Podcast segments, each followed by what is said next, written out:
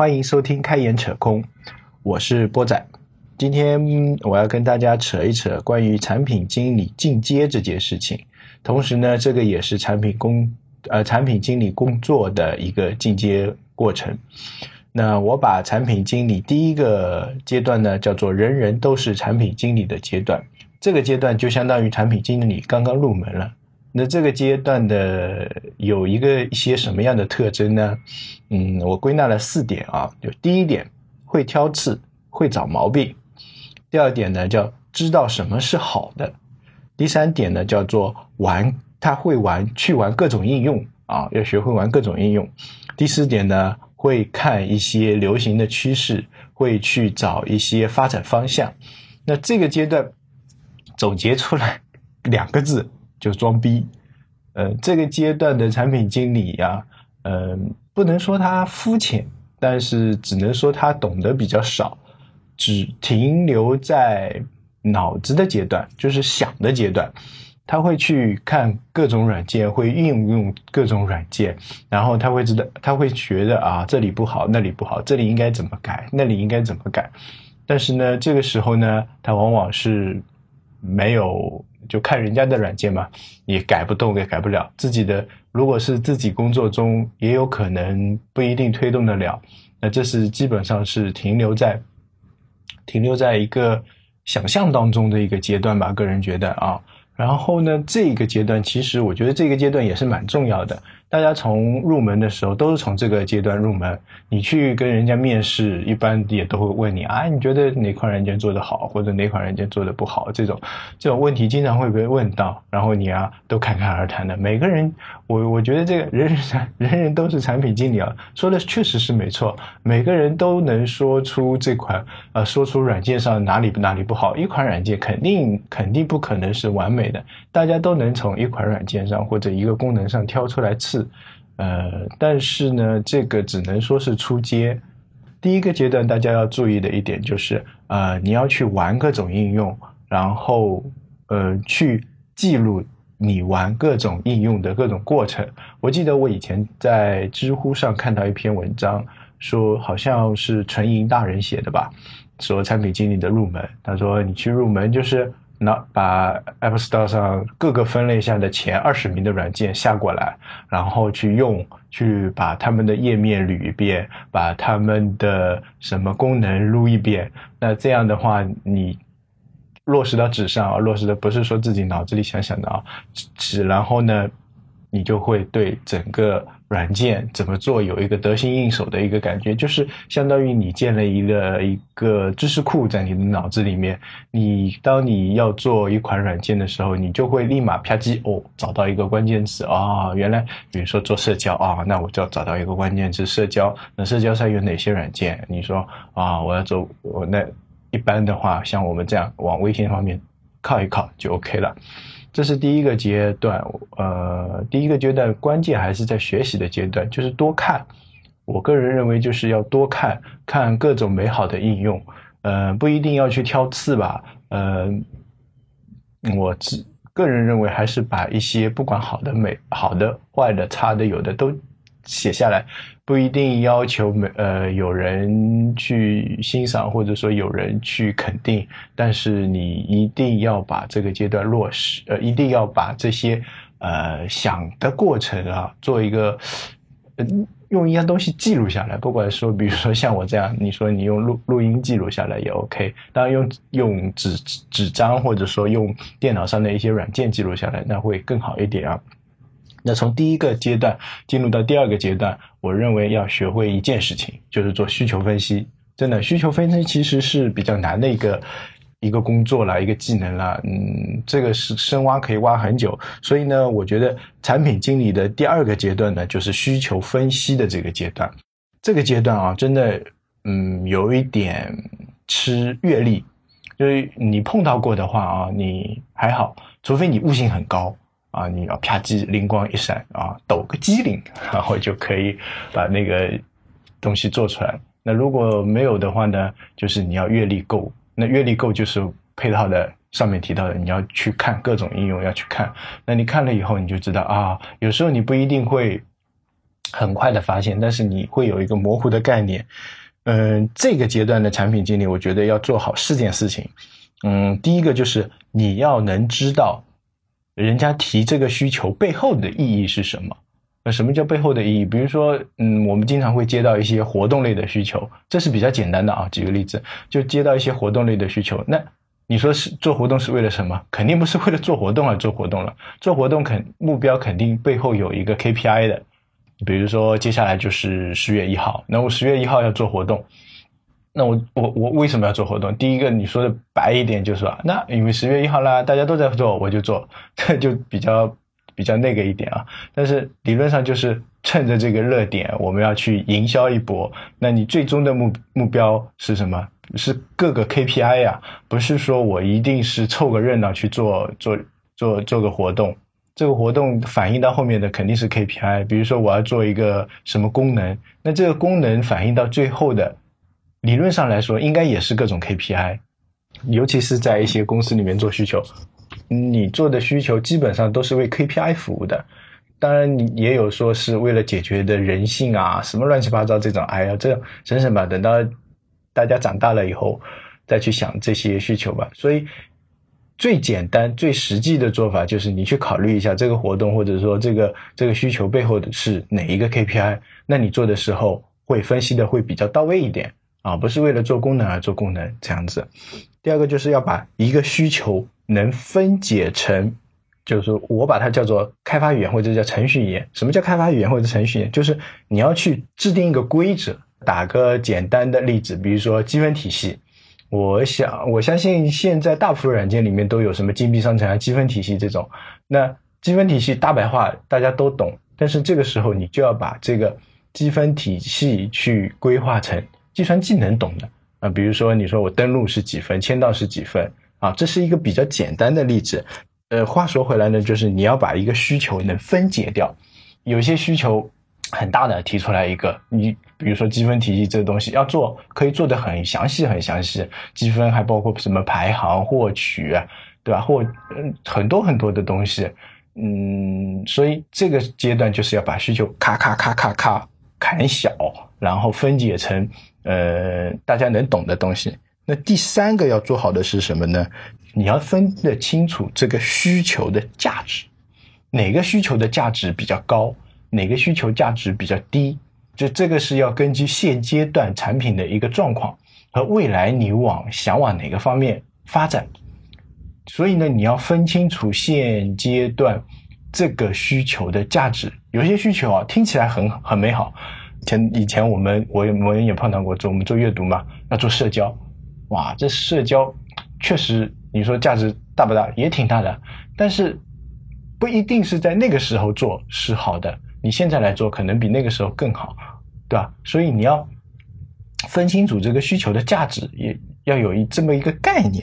那第四点呢，就是要划分好需求的优先级。哎，这个就比较考验功底了，因为你需求有一大堆，不管是别人从哪里来的，这什么运营市场，什么什么呃别的别的部呃什么用户反馈，你自己想的，那到底是谁的排在最先，谁的排在最后？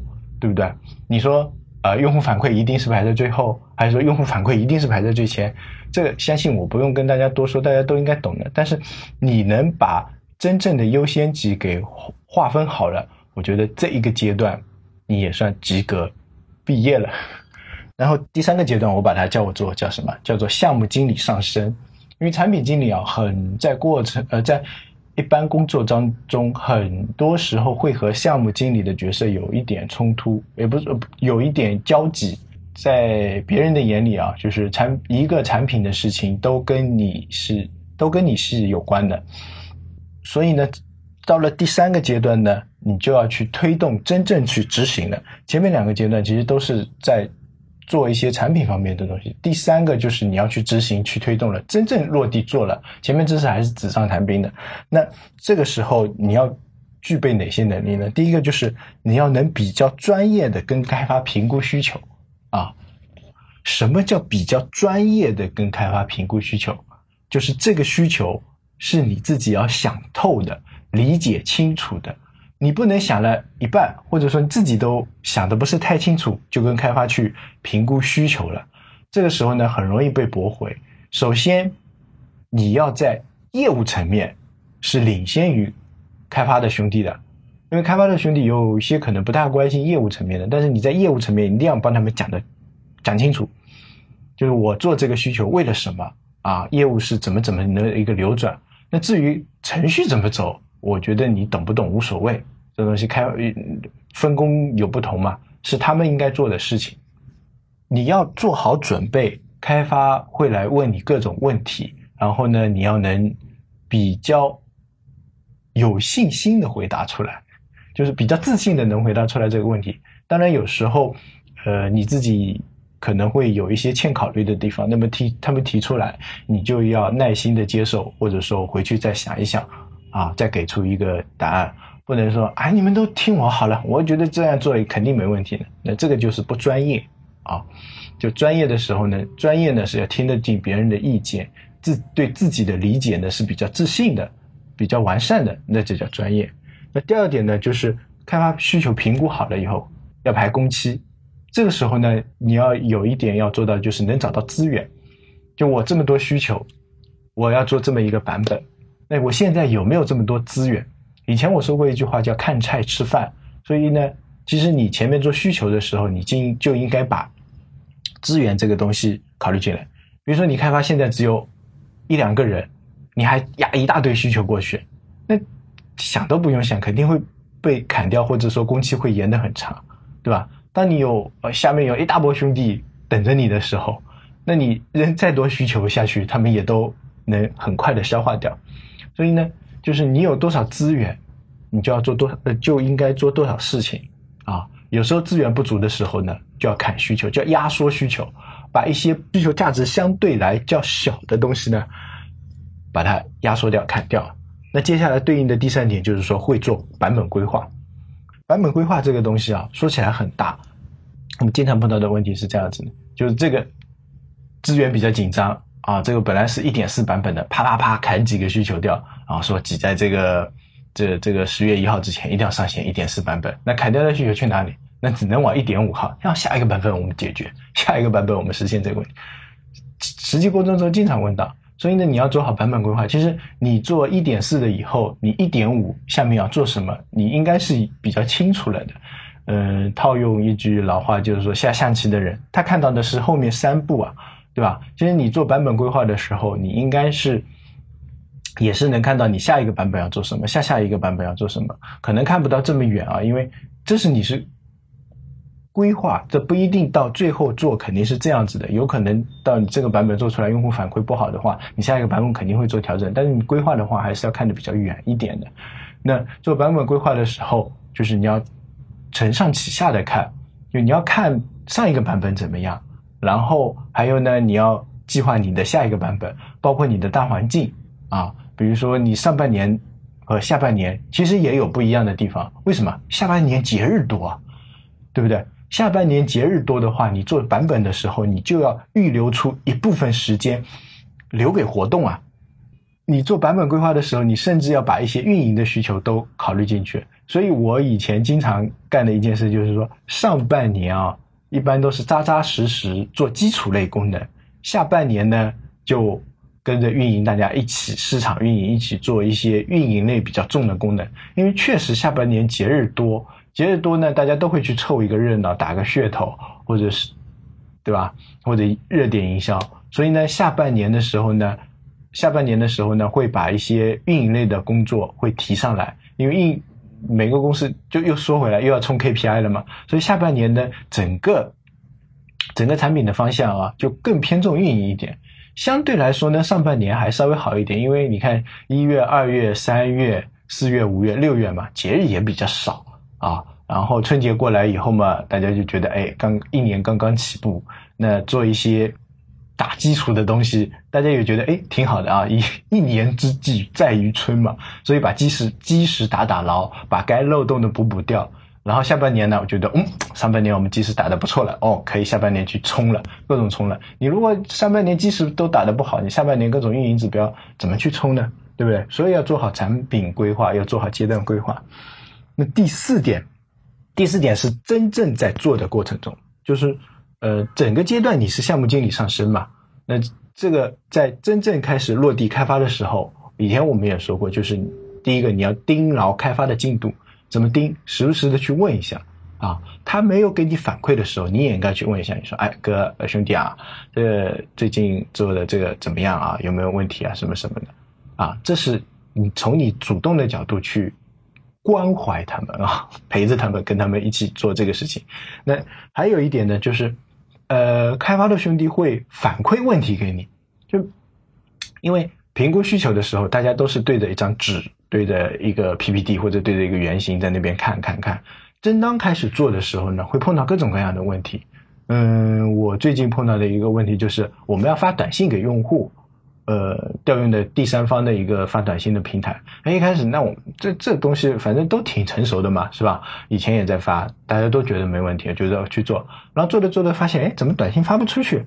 然后因为我们的短信审核不通过，说我们是营销类的短信，哎呦我去，这然后说营销类的短短信不让发，那怎么办呢？那这个时候你就要去做出决策，要么你比如说你说啊，营销类短信不让发，那我去解决掉不让发营销短信这个问题。对吧？如果实在解决不掉，那怎么办？那你只能换方案。你说你短信不让发，那我只能用微信。所以这个阶段会碰到各种各样的问题，有时候有的问题会比较很细，细到这个这个字刚好多一个字就换行了。那你看能不能减掉一个字，让这个排版漂亮一点？有时候会很大，大到这个功能做着做着做不下去了，那我怎么办？要么找替代方案，要么把这个功能砍掉，对吧？一般呢都会能找到替代方案，所以这个时候需要产品经理快速的做出响应，快速的做出决策啊。那第五个一要点呢，就是不管怎么样，你都要顺推动产品顺利的完成。怎么说呢？呃，有些时候啊，在一个产品执行的过程中，会受到外面的比较多的干扰因素。比如说，呃，我们在做一个版本的时候，哎，突然发生一个很大的事件，或者很大很有利于我们营销的一些东西，那我们可能这个时候要去插一个活动，或者有的时候，突然哪天大老板跑过来说，哎啪啪啪啪啪，我要硬要加这个功能，这种时候是会很难受很难受的时候的，真的是很难受，你不做也不行。做嘛没时间，要拖这个版本，所以呢，你要有这个能力。第一个，你比如说你有能力能说服对方，比如说啊，因为我们这个版本很很重要，那你看看你这个活动评估一下啊，这个活动如果效果不是太好，大家评估一下效果，如果带来的影响不是太大，只是为了去凑个热点，或者是说别的什么东西，那我们就算了。或者说你有能力去说服大老板，哎。这个功能我觉得 OK，但是能不能放到下版本？还有一种就是你确实说服不了别人，或者说你也觉得这个东西应该加进去，那 OK，那第一个你就要去说服大家，能不能把这个工期延后，对吧？这还是好的。有时候就是把你逼到死里，就是工期也不能延后，功能一定要加，怎么办？那你只能取巧一点的做法，把原先版本里的某个功能给先暂缓下来，把。把这些功能给替换进去，那大家加加班或者说干什么，把这个东西做起来，就要这个时候真的要想尽一切办法哦，把这个产品顺利的推推进下去，不要让它卡壳。你不要去等着问题来解决，而是你要去推，你要去解决那个问题。这个问题有可能不是出在你的身上，但是你也要去推动这个问题。有一种。主人翁的精神啊，就是可能这个问题不是你的啊，比如说，哎，我我要上应用市场了，软件著作权没有申请下来，应用市场不让我上，这怎么办？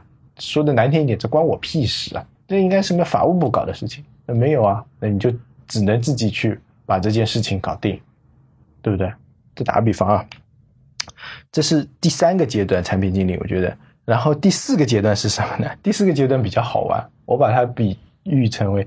紫霞跟青霞的合体，什么叫紫霞跟青霞的合体呢？就是产品运营的一个大集合。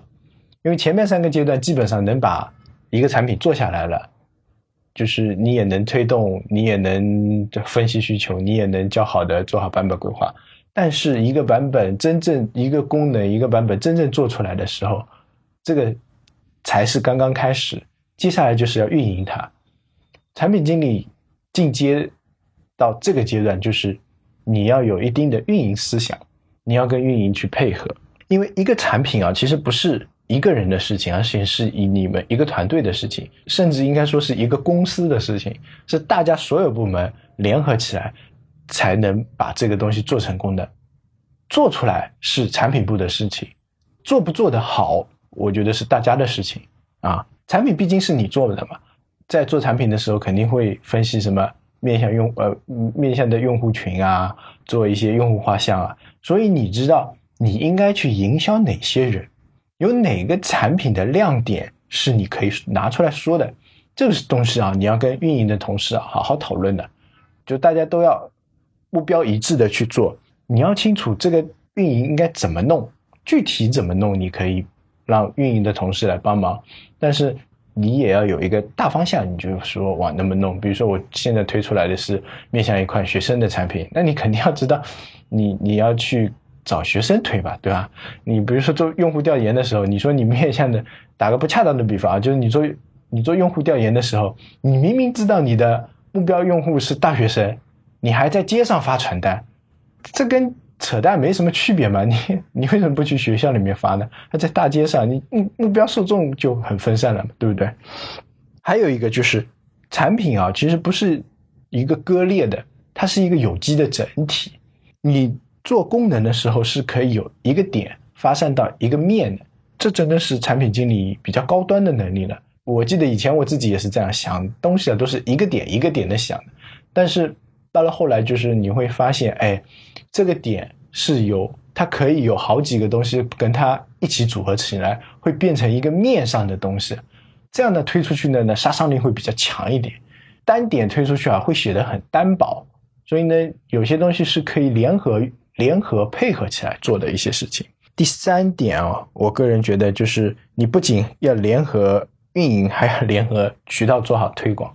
呃，最近碰到的一件就是一件事情，就是，呃，我们放到应用市场上去，如果你你不熟应用是应用市场的一些规则的话，你放上去啊，那个量很少很少。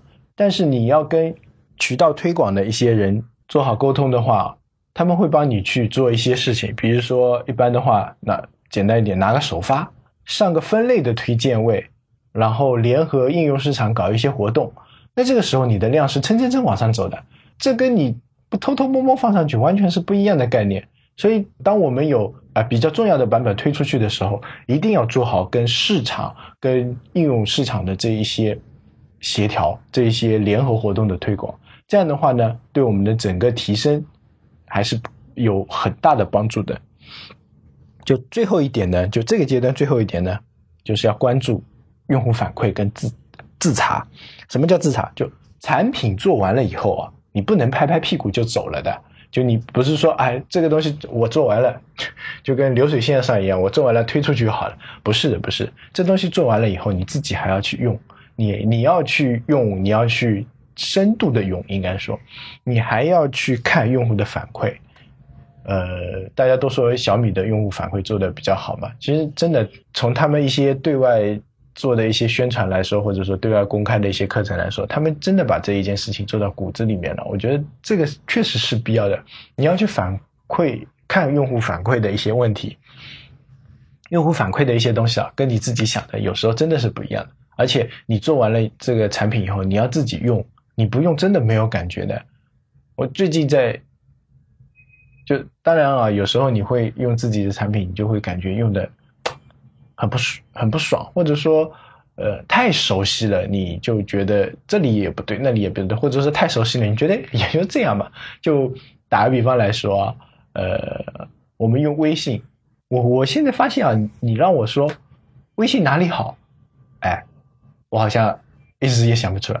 你说它哪里不好，嘿，我好像一下子也想不出来。为什么？我感觉我用用的太多太多了，所以呢，就感觉变成了一种习惯。但是还是要用，这样的话你才会有感觉。然后用的过程中，你去看用户反馈啊，你才会更有深刻的体会。你如果不用，用户给你反馈的一些东西，你有时候还还要自己去体验。但你用的熟的时候，他给你一提，你马上就哦，脑海里有个哦，原来是这样子哦，哎，我也碰到过。那个这个时候的感觉就是会比较好的。所以呢，产品做出来，或者说一个版本做完了以后，你是交出去了，才是真正的开始。接下来也是你要关注的、管的一些地方，也不是说管吧，关注、协助。大家一起做的一些地方，那最后一个阶段，我觉得这个有点玄乎了。这说的有点像神一样的产品经理这个阶段，我觉得产品经理如果能成长到最后这个阶段，我觉得是比较牛逼的。但是呢，把这个阶段稍微降一降啊，我把它理解成为叫摸着石头过河。那呃，也有一种感觉叫雾里看花，因为这个阶段，嗯。你产品也做好了，运营也做了，然后呢，有出现好几种情况。第一个，你觉得产品推出去，啪叽，夭折了，这也蛮正常啊。第二个，推出去，哇，火了，一个有一个引爆点，啪火，哦，这好爽。还有一个就是不温不火。你其实失败跟成功啊，这还能摸得到这块石头，就是说啊，因为我这个功能成功了，那我摸到这块石头了，那下次我往这个方向走肯定是 OK 的。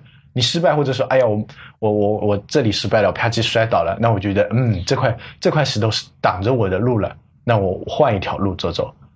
最讨厌的就是那种不温不火的，哎，我去上去，数据嘛平平，没什么什什么波动，这个时候真的是雾里看花了。